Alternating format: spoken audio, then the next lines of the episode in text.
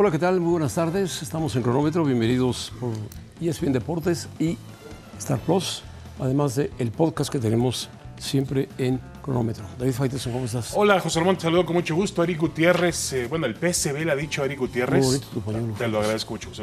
El PSB le ha dicho a Eric Gutiérrez que va a buscar sangre nueva para tratar de conseguir el campeonato que se le ha negado en los últimos cinco torneos. Y eh, está libre. Chivas está buscando a Eric Gutiérrez. Está bien, que lo busquen. No, está mal que no lo busque. Sí, que lo deje lo en. Europa. No, que lo deje en Europa, hombre. ¿Para qué lo quieres aquí, José Ramón? Si no dio el ancho en Holanda, no la va a dar en Es ningún que lado. si yo te digo Eric Gutiérrez, el América está buscando a Eric Gutiérrez, hubiera dicho, el América eh, hace mal en buscarlo, que juegue en Europa. Como te digo, Chivas dice, ah, está no, bien. No, no, está bien, porque ¿de dónde se alimenta Chivas? De jugadores ¿Qué importa un mexicanos. cacahuate donde se alimente, que trabaje en las fuerzas va básicas? a terminar Eric Gutiérrez jugando en Malta. No, no, no seas tan mal. A ver, ¿no lo ves jugando en España, en un equipo No, de media tabla? No, no, no. Ay, no exageres, No, José no, no, Bueno, no, no, no. Está bien, está bien. Si no pudo en Holanda, no va a poder jugar en ninguna liga. Bueno, sí pudo y ha hecho una ha hecho ha tenido momentos interesantes en el No, fútbol holandés. ¿no? Pero bueno. Fracasó y lo criticaron muy fuerte en Holanda. está bien. Bueno, en Países Bajos. Chivas lo está, lo está pidiendo, ya vamos a analizar eso, José Ramón. Y No se llevó a, al- a la joya de Pachuca, el América. Sí, claro. Bien vendido también. Pero bueno. Ahora, Vale. tiene muchísimas bajas, ¿eh, José Ramón, para el... Qué bueno. ¿Cuándo juega el América? Juega él en Ciudad Juárez el viernes, ¿no? Sí. No, juega en casa, ¿no? En la Azteca. Sí, sí, sí, de acuerdo. Bueno, eso lo bajas Henry Martín porque está en la Copa Oro, Malagón, Copa Oro, Reyes, Copa Oro, Sendejas está lesionado, Jonathan Rodríguez está viniendo una lesión y Fidalgo está suspendido. Sí, correcto. Ahora hay mucha mm, especulación sobre lo que hará Jardín, el, el nuevo entrenador. Eh, se habla, José Ramón, de que quiere, el América está todavía negociando a Gabriel Menino del Palmeiras, jugador que estuvo con Brasil en eh, el oro olímpico. sí, el oro olímpico. Y hace unos minutos se acaba de dar eh, por desechado, no, no, no se considera que va a ser posible que Maxi Gómez, jugador de selección uruguaya que juega en, en el Trabzonspor de la Liga Turca, venga al América. Así que el América no tiene altas. Está bien, Bueno, tiene pero tiene a- buen equipo. Bueno, tiene buen equipo. Tiene a Kevin Álvarez, tiene, tiene altas. Hombre, tiene a Andrés Jardín. Importante. Pero fíjate las bajas de la América. Se fue Fernando Ortiz, se fue Jürgen Damm, no pasa nada. Se fue Pedro Aquino al Santos Laguna, se fue Federico Viñas. Tampoco pesaba nada. No, no, estoy de acuerdo. Ahora, em, ¿quién va a utilizar? El tema es a quién va a colocar como delantero, porque Henry Martin está con la selección. Federico Viñas se fue al Pachuca y terminó en el León. Entonces, ¿a quién colocar como delantero para comenzar el torneo? No tiene Jardín un delantero. Están dos chicos jóvenes, José Ramón Román Martínez y Esteban Lozano de las Fuerzas Básicas. Pues con eso se jugará. Está también, puede habilitar de alguna manera a Brian Rodríguez, el uruguayo, que ha tenido algunos momentos interesantes con el conjunto americanista. Yo creo que tiene, tiene plantel para habilitar a un centro delantero y comenzar el torneo. Hay que ver las fuerzas básicas de la América cómo están funcionando. Yo quiero ver, sí, de acuerdo, y yo quiero ver cómo Jardín ordena este equipo defensivamente hablando, porque fue uno de los grandes eh, problemas que tuvo Fernando Ortiz en el desarrollo del equipo el torneo pasado. Bueno, vamos a ver cómo Ahora, le va esta a Jardín. esta América no asusta a nadie. Bueno, el arbitraje se encarga de que asuste. Oh, que la mañana. A ver, José Ramón, le falta una, le falta una bomba a la América. Ya la, la metió la federación la bomba. Yo te serví el centro, Dios mío. No, no tenía que haberlo hecho. Lo metió en la federación. Que además es americanista, Juan Carlos Rodríguez. No, hombre, lo- lo- yo nunca pensé que fuera americanista. Pero José Ramón, si son requisitos. Pensé que le iba A ver, es requisito al para ser, de San Petersburgo. para ser presidente de la Federación Mexicana de Fútbol tienes que ser de la América. Ah, y de, Así y lo de fue. Televisa, por supuesto. También. Así lo fue Justino Compián, así lo fue Decio María. Todos, todos, todos, Así lo fue todos. John de Luisa. ¿Cuál fue el último presidente no americanista de la Federación Mexicana de Fútbol? Alberto de la Torre, Alberto Latorre tiene que ser. quizá. No, no, sí, que le iba al Atlas, Alberto Latorre, por supuesto. Bueno, el América tiene problemas para comenzar el torneo y no olviden que luego tienen la League's Cup, donde también La el América Cup. será un equipo pues muy con mucha presión de ganarle ganar el torneo, ¿eh? Hay poco más de 5 millones de dólares para el ganador, José Ramón. A ver quién lo Nada gana. Vamos a ver ¿eh? quién lo gana. Nada, nada digo despreciable. Hay mayoría de equipos americanos, pero bueno, a ver quién lo gana. Las Chivas también están cediendo jugadores, dos jóvenes de la cantera, Sebastián Pérez Buquet y Sergio Flores, Flores no tan joven, 28 años, Buquet sí, se fueron prestados. Oliva se fue al Mazatlán, Sergio Flores también al Mazatlán y Sebastián Pérez Buquet al equipo de Juárez. Altas, José Ramón Ricardo Marín, el goleador de la división de expansión, y Oscar Wally, el portero que viene del Lugo de España, que es México, hispano-mexicano. Y si logran contratar a Eric Gutiérrez, pues Eric Gutiérrez. Sí, también se habla de Pulido, ¿eh? También los últimos comentarios hablan de Pulido. Ahora, Chivas está soltando canteranos. Bueno, Paunovic tendrá su plan y tendrá su proceso y sabrá en qué jugadores confiar. Y a lo mejor también Chivas cree que estos futbolistas pueden tener más minutos en Mazatlán, menos presión en Mazatlán y crecer como jugadores. Sí, porque no los vende, a excepción de Flores, los chicos jóvenes regresarán a Chivas. Les da salida para que tengan más minutos de los que tenían en Guadalajara. De acuerdo. Paunovic no ha debutado jugadores, se ha mantenido con un esquema sólido, fuerte y con eso se va a mantener. Sí, de acuerdo. Eh, yo creo que la, la, intención del Guadalajara va a estar centrada ahora en tratar de lograr a Eric Gutiérrez y tratar de lograr la firma, no sé si de Alan Pulido. El tema de Pulido no sé si la forma en la cual salió del Guadalajara o algo ahí está obstaculizando, porque no veo a Chivas muy decidido y muy entusiasmado en ir por Pulido porque y ganarse tiene, la Cruz porque Azul. tiene 32 años. Pues sí, Y porque viene de una lesión de un año. sí. Anotó últimamente goles con el Kansas City Wizard en la, en la MLS. Pero no ha sido regular. No, yo creo que va a terminar en Cruz Azul. Ferretti lo quiere, Ferretti lo debutó con, lo tuvo con Tigres, tuvo sus sinsabores con Porque Ferretti. Cruzul tampoco tiene centro delantero.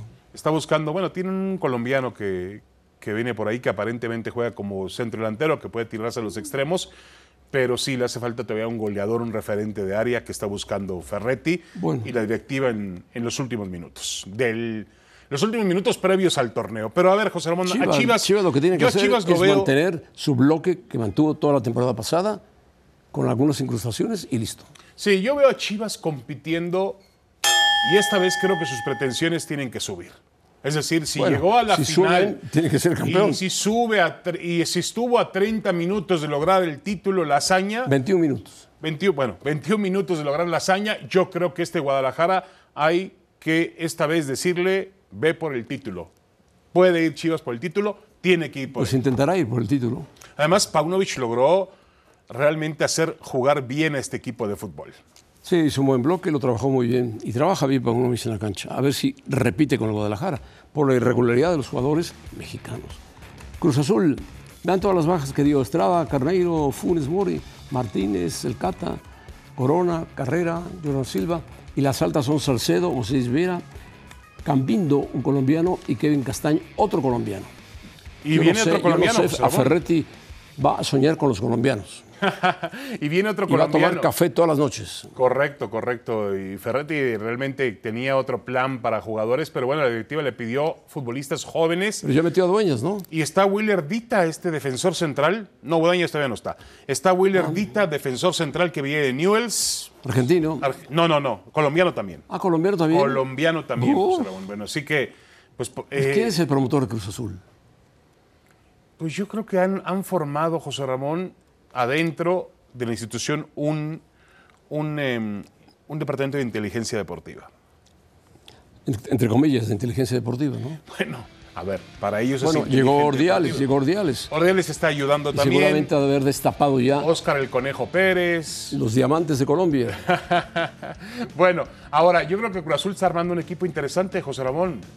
Sin duda, ¿no? ¿No te parece? Pero los colombianos, a excepción de los Quiñones, no han resultado, tanto el del Atlas como el de Tigres, jugadores espectaculares. No, no, no. Tiene momentos interesantes, temporadas interesantes, pero así, ¡fum! que sean un boom. Los colombianos no, yo me acuerdo de los colombianos que trajo el Veracruz, trajo a Leonel Álvarez, trajo a aquel puntero derecho que era espectacular, ¿cómo se llamaba? Moreno, él, muy buen jugador. Entonces, trajo buenos jugadores, ha venido buenos jugadores. Estoy buscando uno, por acá alguien perfilaba un once ideal de Cruz Azul para el siguiente torneo. Obviamente todavía faltan algunas contrataciones, eh, José Ramón, importantes, pero yo creo que Cruz Azul no se está armando mal, se está armando realmente bien. Mira, a ver, Pero le están armando el equipo Ferretti. está bien, bueno, Pero Ferretti, si son buenos jugadores, los tiene que poner, ¿no? Este, com- Ah, este, yo este, quiero escuchar a Ferretti decir, no los a este. Diver Cambindo No lo voy a poner. viene de Independiente de Medellín eh, en el fútbol colombiano. Dicen que es un jugador con, con aptitudes, con condiciones. Kevin Castaño es miembro de la selección de Colombia, tiene 22 años, llamado por Selección Colombia. es un muy jugador muy interesante, mediocampista de contención. Moisés Vieira es un jugador que viene del Fortaleza de Brasil, es un, en un extremo, puede ir por derecha, por izquierda, tiene gol. Yo creo que es el único que conoce Ferretti. Yo creo que se está armando poco a poco José Ramón Carlos Salcedo, que lo pidió Ferretti. Es decir, tiene, no tiene un equipo malo Cruz Azul. Bueno. Le falta un, un centro delantero, un matón, ¿no? Un matón, bueno, pues está buscando a Pulido. Bueno, esto yo no lo entiendo, que la América y Chivas quieran jugar clásicos en los Estados Unidos. Dice Baños, nos encantaría darles esa alegría al público en Estados Unidos, la oportunidad de ver un partido donde realmente se juegue algo. Bueno, Chivas América siempre se juega en algo, pero un clásico, un partido amistoso en Estados Unidos de Chivas América, con tantos partidos que va a haber con la Copa, de la Liga, la Liga de la Copa, o como le llamen, la League's Cup. eh, Sí, hay con una- el hay 2024 que viene una, bueno, hay una sobresaturación. hay una saturación impresionante. Hay- Tan es así que la final del fútbol mexicano es el 24 de diciembre. De acuerdo, de acuerdo. Una- 24 de diciembre. Ahora, a mí me parece que esto es un juego para sacar dinero nada más. Aprovechen la fecha FIFA. Es la fecha FIFA de septiembre donde en Europa van a estar jugando eh, ya, ya eliminatorias finales para la Eurocopa de Así Alemania es, del es. próximo año. Y eh, yo creo que están aprovechando eso para hacer dinero. Es un clásico que se va a jugar en el Rose Bowl de, de California, que es un estadio eh, gigantesco. Pero yo estoy de acuerdo contigo, José Ramón. Pareciera que hoy el fútbol, y, y pasa en todos los sentidos, ¿eh? pasa en la CONCACAF, pasa en la UEFA, Pero se- el fútbol mexicano se está pasando a Estados y, el- Unidos. y pasa también en el fútbol mexicano, pero la necesidad de contenidos para televisión y para streaming No, y la- para la, las... televisión debe estar saturada de partidos de fútbol. Bueno, pero José, no, es, es insaciable, porque ahora hay, ahora hay, perdóname, hay otras plataformas. Entonces, Sí, estoy de acuerdo, hay estoy- cualquier estoy de cantidad de partidos. Va a haber cinco partidos por día de Leagues Cup. ¿Dónde vas a ver esos cinco partidos? Pues no los ves. No, bueno, imagínate, yo creo que están cometiendo error. una están, locura. están saturando, saturando de fútbol, pero ya lo está haciendo Europa también, ¿eh? Europa también ha creado Pero cada cosa. en Europa no todos los partidos se transmiten, se transmiten algunos, las eliminatorias o partidos muy atractivos, pero la Sub-21, por ejemplo, transmite los partidos de España únicamente, en España. Estás hablándome, pero transmiten la Supercopa, transmiten, transmiten la Liga Española, Bueno, transmiten sí, la Copa lógico, del Rey, lógico. transmiten Pero- la Champions, transmiten la UEFA League, transmiten la, la Conference League. Sí, pero, O sea- no, pero no saturan tanto de partidos, son los fines de semana, entre semana es difícil. Yo creo que todos los calendarios están saturados, José Ramón. Bueno. Y es la voracidad de la industria por tener contenidos. Los contenidos hoy, hoy fíjate, la gente, por ejemplo. Dime, por ejemplo, nosotros, ¿qué, qué ganamos con ver el fútbol argentino o el fútbol brasileño? No, bueno, pero es un contenido, José Ramón. Es un si tú lo contenido. quieres ver, velo bien. contenido. ¿Qué ganas con ver una serie, una serie de, de policiaca o de. Y no porque venga Hernán Pereira, pero tan aburrido que es el fútbol argentino, Bueno, pero, con los golpes que se es- dan, pero es- con las patadas que se habrá alguien- pegan. habrá alguien que le interese ver al River y a Boca. Habrá alguien que Pero le nada interese más verlo. River y Boca. Bueno, o a otro equipo, no lo sé, ¿no? Ahora sí hay una saturación imponente. Ya está ahí Hernán Pereira en Miami con mucho calor. Espero que tenga una sonrisa con nosotros. ¿no? No, di- dijo que no, no interesa al fútbol argentino ni el brasileño. De frente con Hernán Pereira. Ya nos escuchó que no, no se ve en México el fútbol argentino el brasileño. Está enojadísimo que se ve en Champions. Bueno, Hernán Pereira, ¿cómo estás? Saludos. Un abrazo, aunque te enojes. ¿Qué tal, José Ramón? Muy bien, muy bien, aquí estamos. Abrazo para David. No, no, yo no me enojo, digo realidades, digo verdades. Alguna verdad que a ustedes sí les molesta. Pero bueno, acá Bueno, estamos cubriendo esta Copa Oro esperando por ¿no? Guatemala que juegue un ratito ante Dices Cuba tus aquí verdades, a mi espalda. ¿eh? Porque nadie tiene Sí, mis verdad. verdades. Ah, correcto. Mis verdades, por supuesto. ¿eh? Sí, claro. Voy de claro. frente, no tengo problema de decirlas. ¿eh? No vengo aquí a quedar bien con nadie. ¿eh? No, yo lo sé, yo lo No sé. vengo a quedar bien con nadie. Pero bueno, como dije en su momento que. Nacho Ambriz tenía que Oye, ser el técnico cierto, de México, a- ¿se acuerdan? vi a- Lo dije, en fútbol vi a picante. Jorge Ramos en una, en una fotografía, en un paraje ahí. Está, ¿Dónde está en Tierra del Fuego? ¿Dónde se fue? Jorge Ramos se fue como tres meses de vacaciones, ¿no? Según dicen. ¿Pero se fue a Tierra del Fuego? no. Eh, sí, por ahí sí está de vacaciones. Unas A- a las- prolongadas a la Patagonia. vacaciones. A las, La Patagonia. a las Malvinas. vacaciones. Están Pero las bueno. Malvinas, En la Patagonia. en la Patagonia. No, no, está. Ahí lo mandó por Uruguay, Hernán Pereira. Por ahí, por Punta del Este. Cerca de Danubio. A ver qué opinas, Hernán Pereira, de lo que dijo Edson Álvarez. Bien lejos, bien Nunca había lejos. tenido un entrenador mexicano en la selección mayor y por eso, por ende, todos los alrededores han cambiado muchísimo. ¿Qué opinas? A, ver, a ver, a ver, acá se está exagerando. Entiendo que técnico nuevo hay un, un aire fresco, se cambia el discurso, se cambia el mensaje, el futbolista ya siente otra, otro ambiente. Pero es técnico nuevo, que jugó un solo partido, que dirigió un solo partido, que tuvo dos entrenamientos previos al partido frente a Honduras y ahora pareciera que es el hombre que ha revolucionado y que el tema de la nacionalidad es tan importante. El tema de la nacionalidad tiene su influencia, pero no al punto donde nos está llevando ahora eh, se está llevando a un punto donde hasta el acento le deja al futbolista cómodo. No, estamos exagerando. El futbolista está acostumbrado a nivel mundial a ser dirigido por técnicos, algunos, algunos, hasta ni hablan el idioma, porque pasa, uno va a Europa y hay técnicos que a veces no pueden manejar el idioma que manejan algunos Ahora, jugadores. sí es evidente, algunos jugadores. Se está exagerando con Jimmy Lozano. Entiendo. Sí, pero, pero sí es evidente, Sí. Hernán, que el, el- el directivo mexicano confía más en el técnico joven argentino, uruguayo, que en el propio entrenador mexicano joven. Eso, ellos tendrán sus motivos. Yo lo he dicho una y otra vez, a mí me parece que el técnico mexicano no está actualizado. Enseguida me caen todos encima. No, ¿cómo nos vamos a estar actualizados? Si lo estamos. Yo creo que Estoy el técnico mexicano está atrasado.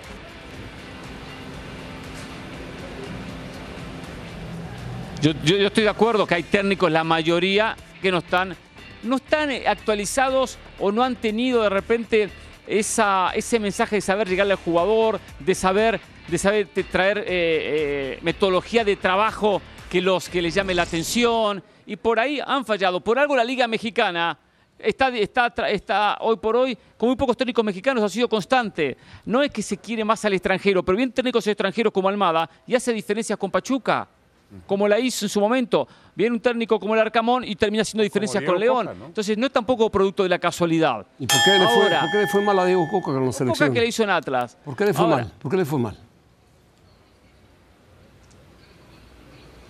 Primero, eh, Coca no es el técnico correcto. Co- Coca no es el técnico indicado para la selección después de haber, estado Martino al frente durante estos años. eh, había que, que cambiar el aire en México y no había cuarto técnico que también fuese argentino. Eso del comienzo. Segundo, dirigió siete partidos, perdió uno solo. Eh, entonces, en el balance, en el balance, la verdad que no jugó un gran nivel. Pero México ha tenido problema con Estados Unidos, con diferentes técnicos. Creo que lleva de los últimos seis partidos, cuatro derrotas y dos empates. Es una situación que va más allá de Diego Coca. Que no es el correcto, estoy de acuerdo que no es el correcto la selección mexicana. Pero México tiene un problema en el tema jugadores, el tema talento, el tema futbolista, el tema formación.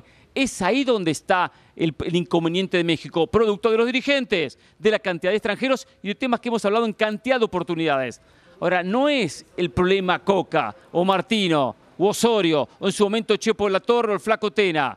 El problema pasa de que hoy futbolista mexicano no llega a Europa, llega a Europa y termina regresando como el caso de Lainez, llega a Europa y va a, líneas, a, a ligas de nivel inferior como el caso de Orbelín Pineda. Ahí está el inconveniente. Si no hay materia prima, los técnicos no pueden hacer milagros. De acuerdo. Bueno, muy bien, de acuerdo. Pero sí estamos de acuerdo también en que no era Diego Coca el entrenador indicado en Sí, este momento ya para lo la selección dijo- mexicana. Ya lo dijo muy bien. De acuerdo. Hernán Pereira lo dijo muy, Sí. muy claro. Eh, hay, que, hay que comparar, es una exageración brutal, que Lozano puede ser el escalón del fútbol mexicano.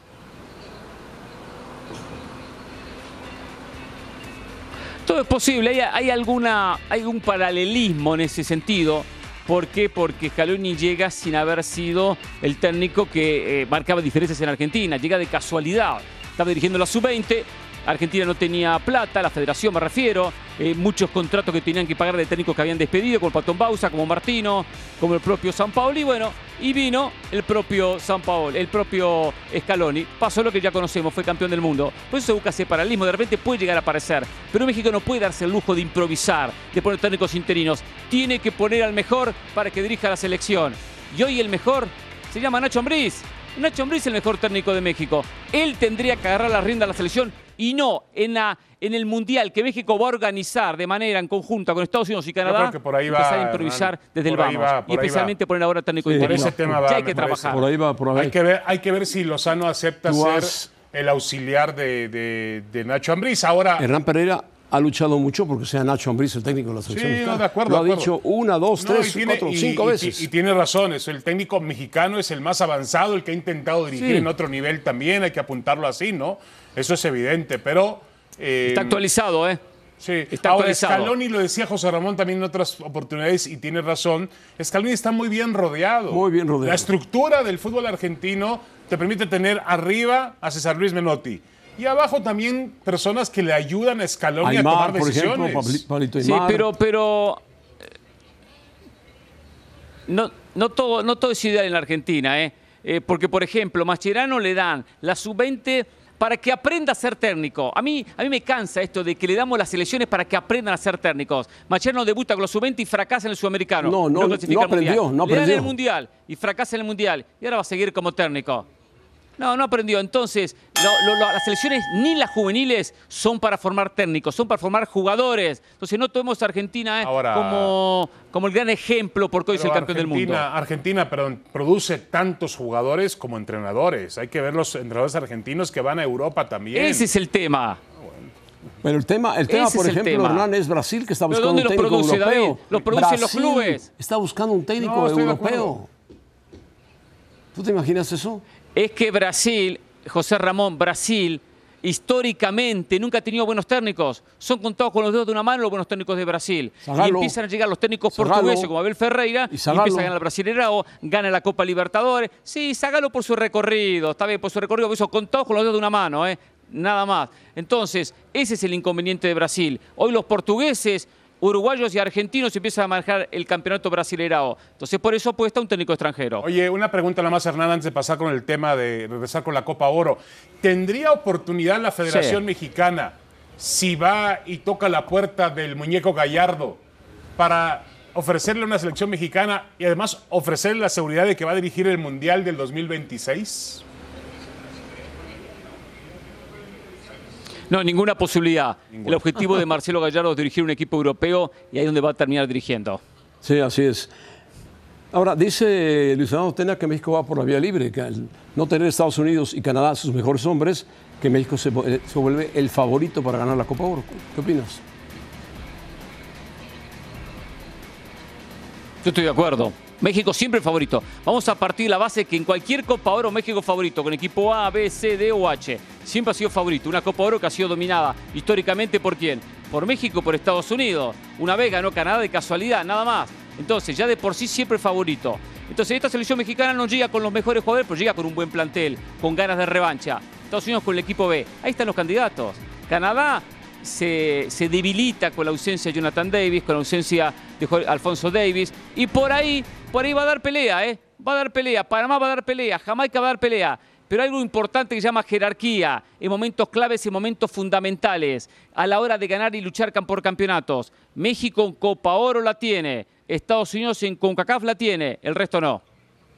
Muy bien, Hernán Pereira, ¿quieres agregar algo más?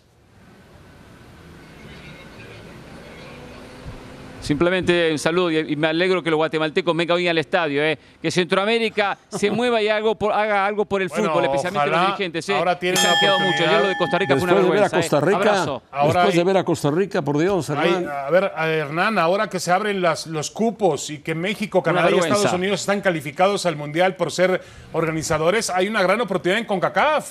Hasta Guatemala puede ir al Mundial. Sí, ahí. Sí, por supuesto. Se- seis y medio cupos, tres ocupados para Jamaica, para Panamá, pero no va a ser un trámite, ¿eh, David? ¿eh? No, no, no, no, no. Tres y dos, tres y dos repechajes. Tres Bueno, y nos dos quedamos repechajes. con- Igual no es un trámite. ahora- ¿eh? Gracias, Hernán. por eso, ¿eh? Nos quedamos con. Hércules Gómez y Allá están en. Glendale, en Arizona, con muchísimo calor. No, Hércules, el calor.